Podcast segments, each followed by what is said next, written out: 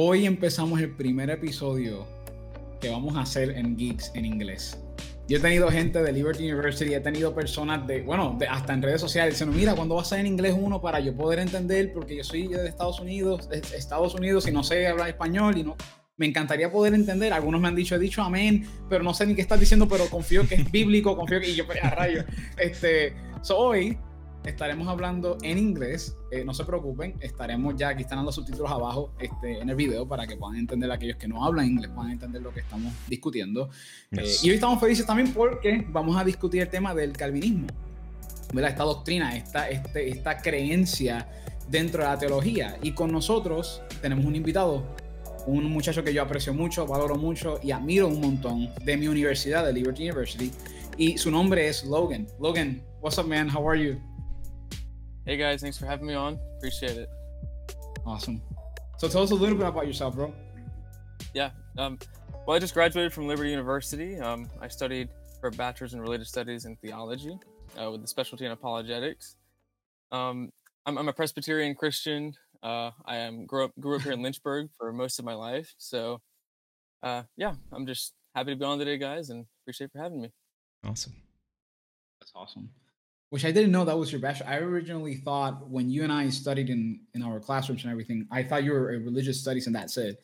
But when you when you told me that you were, you know, that title in particular, I was like, oh frick, I didn't know that. So that's that's really cool.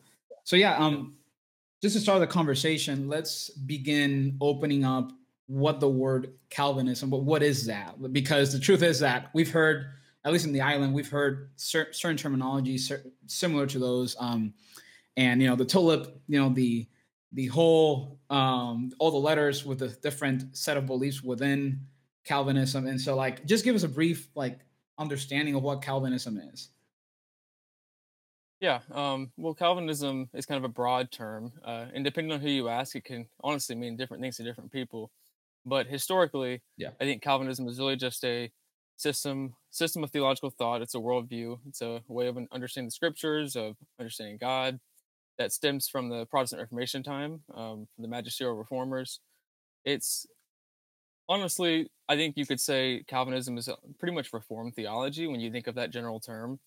Uh, yeah. Calvinism, we do yeah. sometimes talk about the five points of Calvinism, but in yeah. reality, Calvinism is more than just the five points. It encompasses, encompasses quite a bit of, of data, information, theological points, and topics.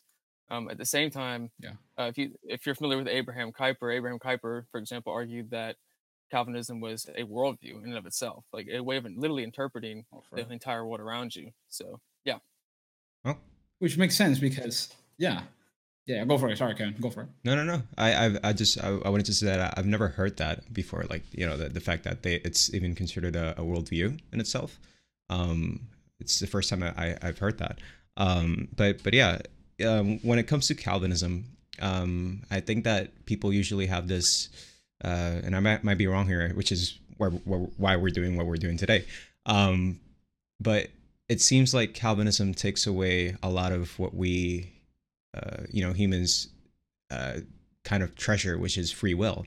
Um, it kind of like messes with that, and that's why I think a lot of people, especially here in Puerto Rico or other areas, kind of like um, have some type of uh, problem or are, are uncomfortable with the idea.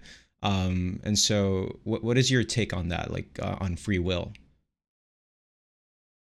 Well, although this is obviously a pretty complex and controversial issue, right? I, I don't believe yeah. that Calvinism eliminates free will. Um, mm. So when we talk about free will, it really just means what we mean by it. Um, now, if we're if we're addressing the issue of libertarian free will, uh, that certainly isn't present within Calvinism. It's it's fundamentally opposed to that. Um, so we don't, in a sense, have the ability to choose A or B or make contrary choices without uh, any outwardly influence. Um, but within Calvinism, one of the main views that people would uh, propose is something called compatibilism, which is the view that um, God does decree all things; He is ultimately sovereign, and mm. so, but at the same time, we do have freely um, creaturely will, and so um, the Westminster Confession actually addresses this in uh, chapter three. It says, God from all eternity did, by the most wise and holy counsel of his own will, freely and unchangeably ordain whatsoever comes to pass, Yet so, as thereby neither, neither is God the author of sin, nor is violence offered to the will of the creatures, nor is liberty or contingency of second causes taken away, but rather established. And so when we talk about these issues of God's sovereignty and free will, um, historic Calvinism would agree that we do have free will. It just depends what we mean by that. And so essentially, what we would say is that you have free will to do what you would wish to do, um, which your nature allows to do. Um, but you don't have the ability of contrary choice as the way described by libertarian free will. So I don't think you necessarily have to give up this entire notion of free will. I just think it really depends on where your core convictions are regarding certain scriptural doctrines and how you reason from that regarding the nature of free will. Yeah, which is interesting because there's even within Calvinism, there's s- several schools, but regards to the freedom of the will, there's different schools that one says that everything is determined. Like every single small decision anything that has to do with decisions is determined. Like if you if i was gonna if i was gonna take this bottle of water right now that was already determined in a way. Uh, while there's other schools that say you know like no like you're free to take the water if you want but when it comes to salvation that's different like there's there's a difference when it comes to those types of decisions um in in that matter um so you said something interesting. You were talking about sin, like in the in the confession, not being something that originated from God. In the confession that you were reading the portion of it, which is I think is one like all these different schools of thought or all some you know all these different worldviews, quote unquote, the like Molinism, Arminianism, and then Calvinism, like all of them have like something, a portion of them that is weak or something something can't be answered quite completely, or at least it seems to me. Um, so I don't know what you think about the origin of evil within the view of Calvinism, um, given that God is sovereign over everything. And I guess that I guess this is far complex now because then we have to define what sovereignty is, and we have to get into that part. Um, so yeah, how, what do you think about the sovereignty aspect of things and within Calvinism and all that? Yeah. Uh, well, what we would say from a Calvinistic viewpoint is uh, our view of sovereignty um, ultimately stems from addressing issues like what, is, what are God's decrees, um, to what extent mm-hmm. is His sovereignty. So, uh, I am a determinist. I do believe um, that every single thing has been determined. Um, now, going along with what, what uh, the Westminster Confession, chapter three, states here, I, I think the proper approach is to say, so God has ordained whatsoever comes to pass but at the same time there is a human freedom that still takes place within that that uh, spectrum there of god's ordination. And so i think um, that there's also as it mentions there's secondary causes. There's this issue of primary causes and secondary causes um, we're talking about in the philosophical language of things but yeah uh, as far as where the origin of evil goes um, obviously james talks about that uh, god is not tempted with evil and that and you know the scriptures mm-hmm, talk about. God's being, His essence and character, not being one of evil, not being one that can be tempted by evil. But um, at the same time, the scripture does, in my view, for example, I think it's Isaiah 45 or 46, talks about God declaring the ends from the beginning. Um, Isaiah, sorry, um, Ephesians chapter one uh, talks about all things work out to the for the all things work out according to the counsel of God's own will. So mm-hmm. when we look at issues mm-hmm. like this, it seems to me that from a Calvinist perspective, what we're trying to balance is on one end God's decree over all things, and on the other end, um, human freedom and evil. Uh, when we talks about God not being the author of sin in the Westminster Confession, what it's really talking about is not that God cannot decree evil or sin, um, but that God Himself is not evil or sinful. He is not the author of it in that sense. That um, when we talk about being responsible for an evil or sinful action, that rests in, with mankind, not God. Right. Right. Yeah. And that that that that does uh you know uh, seem m- makes sense and and I I do in a, in a way see uh, how that works. Um I guess for me Calvinism um is something that I've kind of wrestled with a lot because personally, right? Um because are, are, would you say, and this is real quick so that I can move on, uh, would you say you're a five point Calvinist? Because uh, I, I heard you make a comment about it's more than the five points, but would you say you are one? Yes, I'm a five point Calvinist. Awesome. Okay. Um, so I, I, I have this kind of issue, and and I just want to uh, maybe if this will will like uh, further the conversation. Um, I I have a problem with like the irresistible irresistible grace um, because. I, I, I, I see it. I, I hear it. Like I, I, I know what it what it states. Um, I don't know why. It's, it, it makes me uh, and and I try not to, you know, let emotions uh, lead my theology. Of course, I want to I want to think biblically. Um, but when it comes to irresistible grace, I just there's some things, some aspects that are seem to me kind of inconsistent with with God's character and how He uh, uh, deals with humanity. Um, so it, it kind of like takes that uh, aspect of of uh, of love for me in a way where where we can't really resist God's grace and since we can't do that um, we have like no say in the matter and and it's more of a of a you know I want you you're mine and that's it and more like tyrannical in a way and, and that's not my necessarily uh, way of thinking about it but I've seen people that think about it that way and so what are, what are your thoughts on that on irresistible grace yeah um just to clarify right off the bat that irresistible grace is not uh, talking about that we never resist God's grace. Um, going back to total depravity, a previous point in the five points of Calvinism, right? We actually pretty much always resist God's grace. Uh, we are utterly sinful. Um, but what we're talking about is in the moment when God is converting a sinner, when He is changing their heart. That right. uh, at that time He effectively does that. He sufficiently does that to a point where we cannot resist His grace.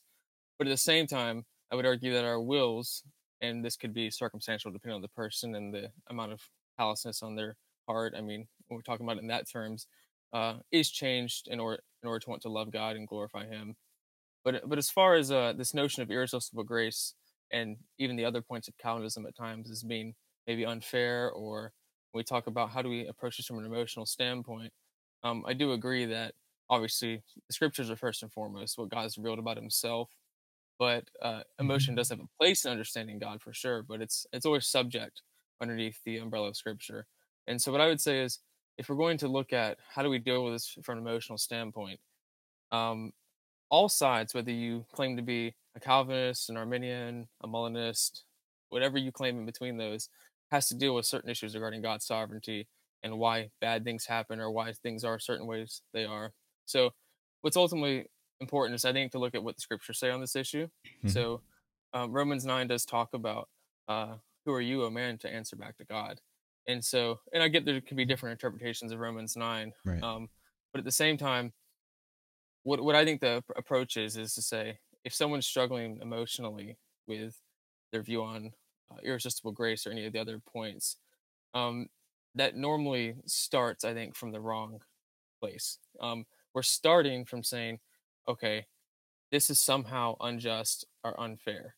But mm. if we truly understand the sinfulness of humanity, then those objections tend to kind of cease. They tend to fall apart, I think, because the more and more you understand the sinfulness of humanity, the more and more you understand why these things aren't unfair, why they why they aren't unjust. So, um, if, for example, God chose one person over another, and He irresistibly converts one sinner over another, uh, that seems to us to be unfair. But on the other end, if you look at it from God's point of view, when He's looking down on the world of people that are utterly sinful and and hatred of Him, then you're going to look at it from a different perspective. So uh, ultimately, I would argue that what we have to do is first take a God-centered approach to how we're going to interpret our theology and interpret the scriptures.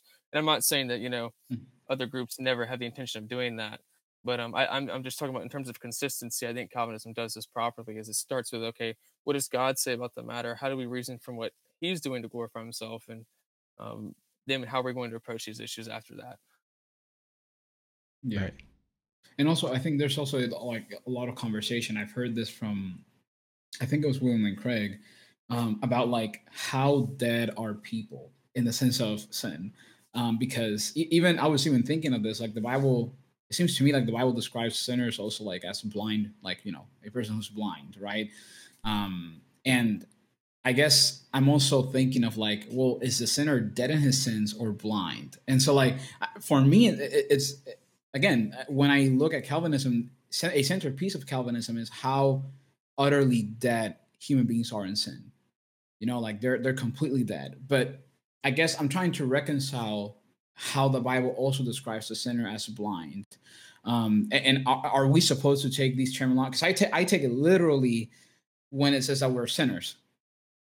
Um, and I take it literally when it says that we're dead in sin. In the well, let me rephrase that. Not literally in the sense that the individual cannot think. Of course, human beings, all of us are reasoning, so we're not dead in a way. Does that make sense that we're still we're alive? But in a spiritual sense, sin is in us. We are we we are sinners. So I guess I'm trying to reconcile how the Bible speaks about, you know, the dead, like us being dead in sin, but also how sinners are blind. And I guess my question is, how does that does that affect Calvinism at all? Um, because if you're dead in sins, then you know, it doesn't matter if you're blind. Does that make sense? Does that make sense what I'm trying to get at? Yeah, I think so. Um, you're trying to see the correlation between blindness and deadness within scriptures, right? Yeah, and, and how and how literal and how literal Calvinism takes the being dead in sin, how they are, you know, they're they are dead in sin period to the point that they cannot decide, or in other words, make a, a free decision because it is God who needs to save them, right? Um. So yeah, yeah. that's that's where the question came in. Yeah. Um. Well, I would also just add to that. We talked about in terms of cannot. So someone cannot choose to come to God. Correct. But it's yes. also the issue of will not because it's not just a matter of okay, I can't do this. For example, it's not like okay, I want to come to God and He's just not letting me, or something else is in the way. Yeah. It's um, anyone who is, when we talk about total total depravity, who is in a state of yeah. unre- being unregenerate and who hasn't um, placed their trust in Christ, who hasn't been regenerate.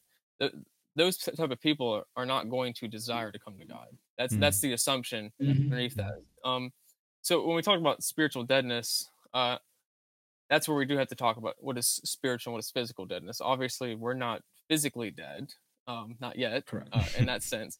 And so, spiritual deadness is obviously just talking about our spiritual capabilities, which I think when we talk about the ability to choose Christ and we talk about these other things, uh, those come into those do come into play.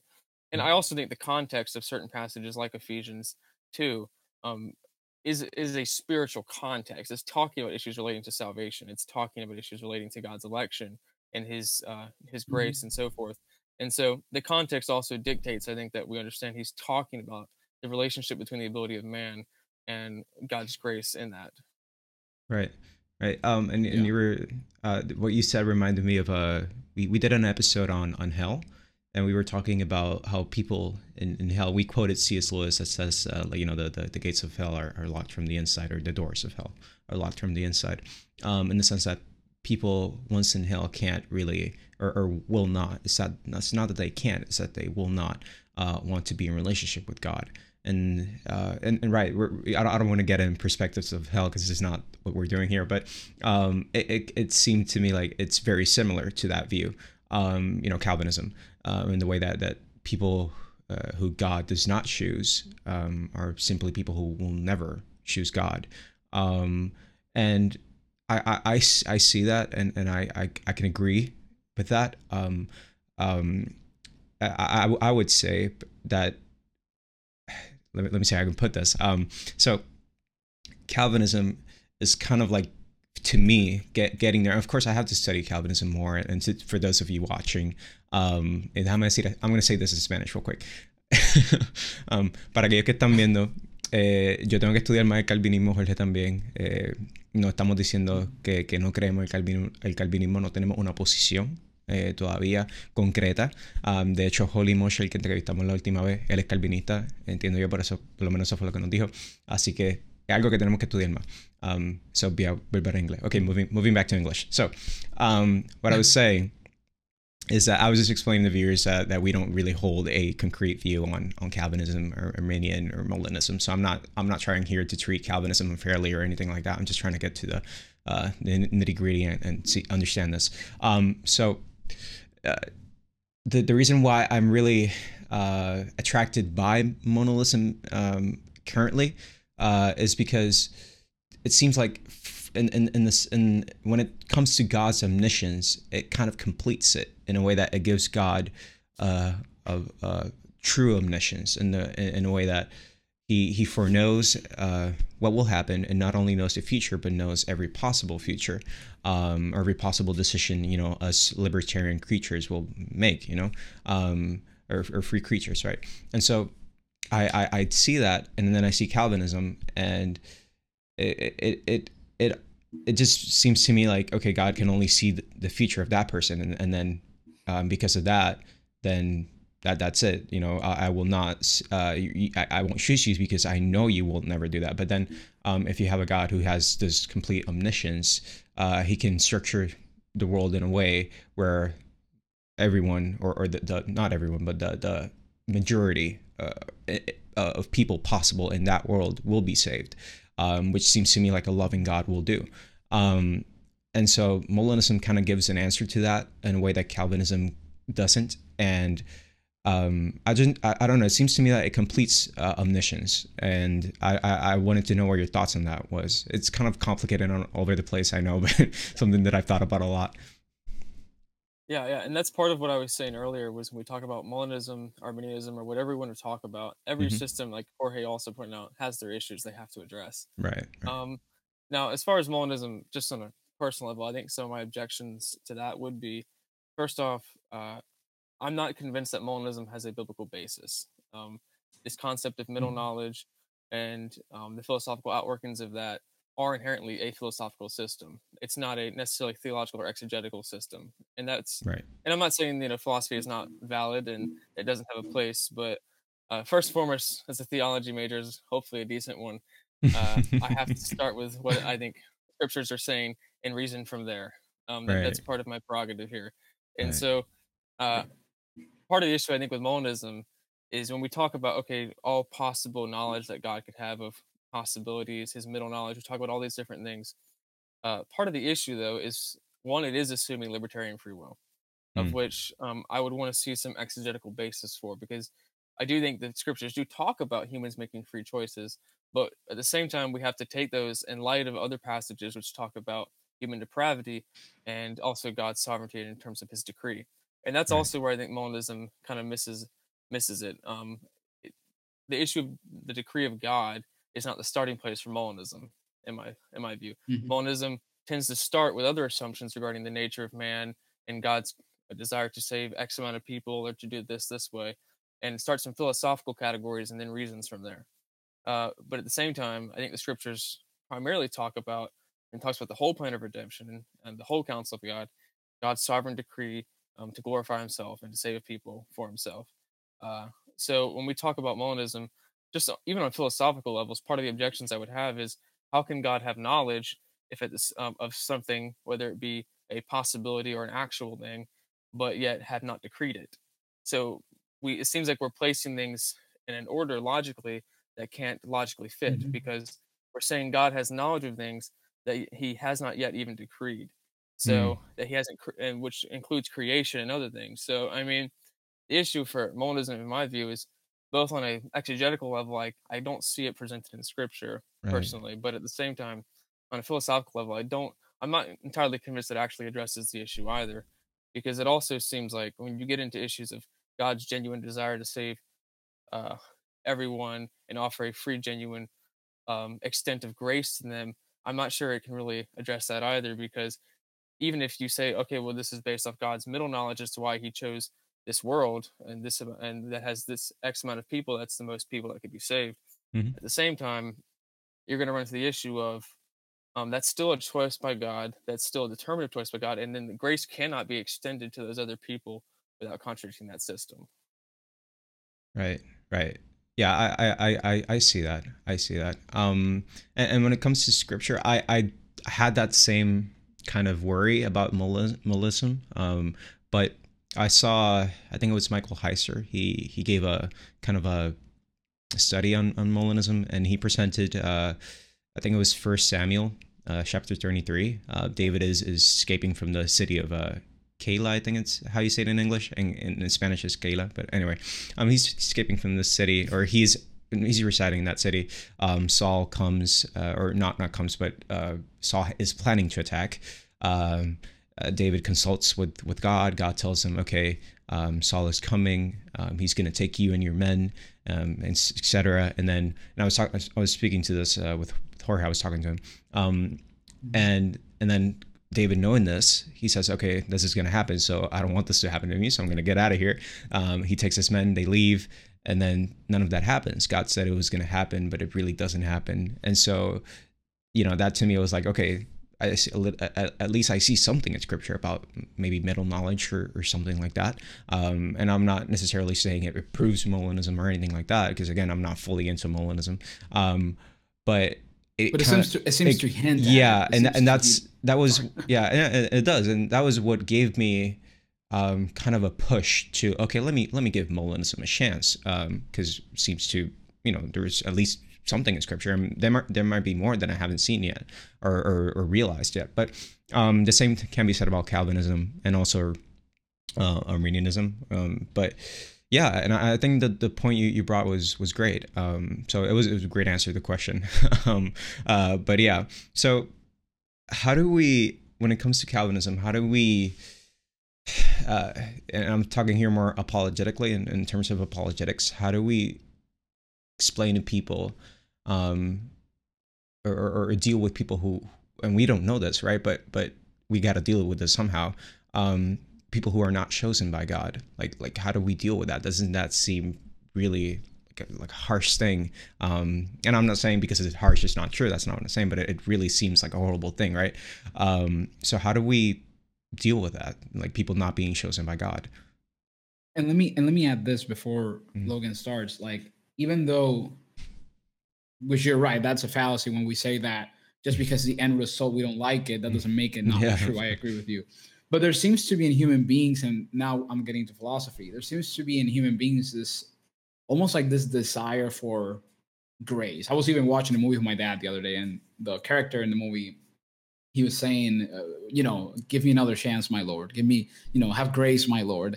And uh, even in the in the face of earthly judgment like we see this desire for grace we see this desire for hey give me another chance i know that logically speaking i'm guilty there's nothing else to be done but even then i feel from my i feel in my soul some an urge of for a possibility of grace right. and so i guess i guess that's where i also second the question i you know i'm, I'm also with you on that question because uh, that that's the part of one of the parts in Calvinism that I'm like, but you know, how how can we reconcile this with reality?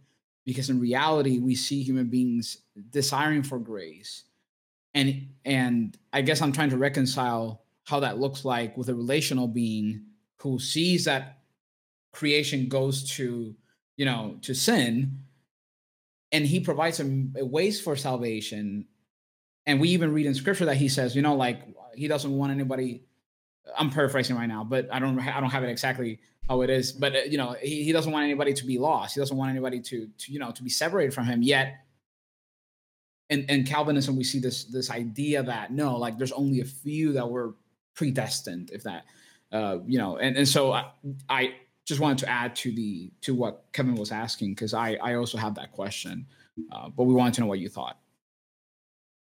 Yeah. Um once again, I'm gonna have to start from an exegetical basis here. I, I think, at least what I think is an exegetical basis, is in Romans nine. Yeah, yeah. When he when he talks about this issue, I mean, Paul already has in his mind. He literally kind of presumes what the audience is going to say when he answers the question. It seems he talks about yeah. um, when he says the words, "Who are you, a man, to answer back to God?" Well, he's already talked about how it's not by an exertion of the human will, um, how it's before they were ever born, Jacob and Esau, and he already addresses these issues of God's divine election, and his sovereignty. And so it seems like even Paul in his day had to encounter this question from my perspective okay, so you're talking that God chose Israel above all their all other nations. God chose a particular people for himself. How are you going to address that in relation to all these other nations mm. and all these other peoples? How does that just how does God justify by doing that? It seems like Paul does um, seem to address that issue by basically just saying, "Who are you, a man, to answer back to God?" Um, but but again, kind of as what we were talking about beforehand, we talk about mm-hmm. uh, human human will, human nature, deservedness, and what is justice, and all these different things. Uh, the person who is not chosen by God, um, first off, I, I just want to clarify when we talk about divine election, uh, divine election in terms of electing to salvation is active in the sense that God looks upon someone who is a sinner and he chooses to bring them to salvation and so forth. Um, that's an active decision. He gives them the grace necessary to come unto himself.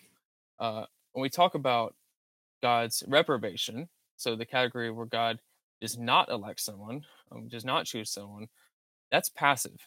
Um, so, in the sense that God looks at an individual, it's not as if God implants in that individual's heart a desire to hate him necessarily. It's not as if that guy, if, as if that person is um, being caused um, actively by God to not like him or to hate him or to refuse him or so forth. It's their own, it's their own sinfulness within their own heart, and so mm. that's just a clarification I wanted to bring out just to begin with, so we can kind of lay that's good. That's good, yeah. But um, but as far as uh, it, it comes back to this issue of, excuse me, uh, deservedness. When when we talk about deservedness and human will, there, it's again, if I look at the world around me, uh, hopefully, and I know I'm not saying you guys or anyone else is not trying to do this. We're looking at it from a biblical standpoint. So mm-hmm. whatever I interpret natural revelation, whatever I interpret about the natural world, it should be through the lens of special revelation because only one of those is in, sure. infallible in that sense. Um, and mm-hmm. so when I look at the world around me and I see people that are seemingly wanting to come Christ and they desire something larger than themselves, you see this with atheists and Muslims and whoever else all the time. Um, right. People who are, you know, just in despair about where they're at in life. But um, I think sin has a natural way of doing that to an individual. Um, even if you understand something to be sin or not, sin is just by nature something which brings you to despair. And so when we look at these individuals, I think that's that's very natural for them to have that. But at the same time, I, I don't want to say that what seems to be a human desire is equivalent to an actual capability to or an actual uh, genuine heartfelt desire in the sense of when we talk about a biblical category because hmm. the scripture does mm-hmm. overwhelmingly teach in my view on this issue that um, a circumcision of the heart has to take place beforehand that regeneration does have to take place for an individual to ultimately come to christ and desire to come to him so since sin and the false religions and world and you know just various things in this world honestly can bring someone to despair i think it's that's that's part of the reason why you see this cry from mankind of like you even see it in Israel's time. How many times they cry out, "Lord, why have you forsaken us? Why have you done this?" Right. Um, and obviously, Israel was a mixed company. There were people in Israel's time that were genuine uh, believers in God, and people who weren't. So you see a mixed company there as well. But what I what I would say ultimately is the reason that that's happening is one because you see natural revelation. You do see God has placed stamped his name in a sense across all of the world. And mm. God is in essence just more beautiful than anything else, in essence more holy and great than anything else. Um, so people are going to look at that, whatever that looks like to them, whatever circumstance it is, that's naturally going to be appealing to some extent. But at the same time, the scripture also talks about man's natural suppression of that. Uh, Romans 1 talks about how men suppress the truth in unrighteousness. So, so I think we have to balance between our view of natural revelation or common grace, however you want to describe that, and our view of special revelation, saying like, so men do seem to have a genuine at times desire to come to Christ, but a lot of times I think you know just a general assumption here. If you were to really take a pastoral approach is sitting down with someone saying, okay, what do you think about uh, this, this, this, and you start talking about the issues they're facing in life, you realize it's a lot deeper than that. Um, mm-hmm. Jeremiah talks about the heart being desperately wicked above all things, yeah. but at the same time. Mm-hmm uh, so people could desire for a, a, number of reasons. You could see, for example, some people desiring because they feel like if I join this Christian company, maybe I'll get certain benefits or I'll get this or that. I'm not saying that's necessarily the case for everyone, but ultimately, I would mm-hmm. just say because of what God has given us in creation, you see mankind yearning for something, but at the same time, in terms of ultimate submission to God's will and wanting to come unto Christ, I don't think man has that within his capacity right. um, because of their spiritual deadness and their suppression of the truth and unrighteousness, which I think they already have that in them as a created being. I mean, because that's also part of it is the image of God in man. Right. Yeah. Yeah. yeah. Um. No, and that's that's again great great answer. Um. Yeah, I yeah. Uh, I I wanted to ask one more thing. Um, and again, uh, to those viewing, I don't want this to be a you know definitive. Okay, see, Calvinism is real, Calvinism is false, whatever, um, or not real, true. Um, um, you know, that's that's not what we're trying to do here. We're just discussing. We're um, trying to understand uh, different point of, points of view. We'll, we'll try to get a Molinist later on or, or Arminian, but today we have the pleasure of having Logan with us, and it's been great. Um, so I, I, wanted to ask uh, one more question, and it's it's it's not directly uh, uh, connected to Calvinism, but it does have to do with, with theology and how we, we we do things as Christians, um, followers of Christ. Do you think that uh, Calvinism and, and having these points of views, uh, you think that, that that sometimes creates, uh, at least in your case, I know it does, but but in your case, have you seen it create division um, between the church, um, between you know uh, fellow Christians that, that we kind of put this as more important than it should be. And, and I, I said more important than it should be because it is important, but um, we kind of give this a little bit too much thought and, and let it take out the love from from Christianity. Do you think that happens?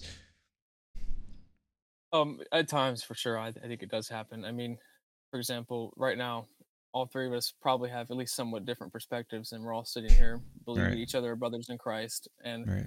uh, yes. that that's an issue where we say, you know, John Wesley, the opposite side of me on this issue, said that in uh, in essentials we have unity, and in non-essentials we have liberty. And so right. th- there are times where I think it's important to recognize that you've you've gone too far with something into thinking that you can't have fellowship on an issue Mm. Uh, and I think Calvinism can be that at times. But on the other hand, I would say it's it's also important to really emphasize that whatever you come down on this issue, it's going to affect a lot of other issues. So my view of God's election, my view of God's sovereignty, it's going to affect numerous aspects of my theology. It's going to affect my views view of the end times, my view of eschatology. It's going to affect mm-hmm. my view of uh, even like things like the sacraments and the mission of the church the structure. I mean, it gets into very, very deep things. And first and foremost, it's going to affect my view of soteriology, which is arguably one of the most, if not the most important aspect of theology. Right, right. We get to a lot of this stuff. So, I mean, it, that I think it's a big issue, and it's important to try to at least somewhat settle, settle, settle yourself on this issue.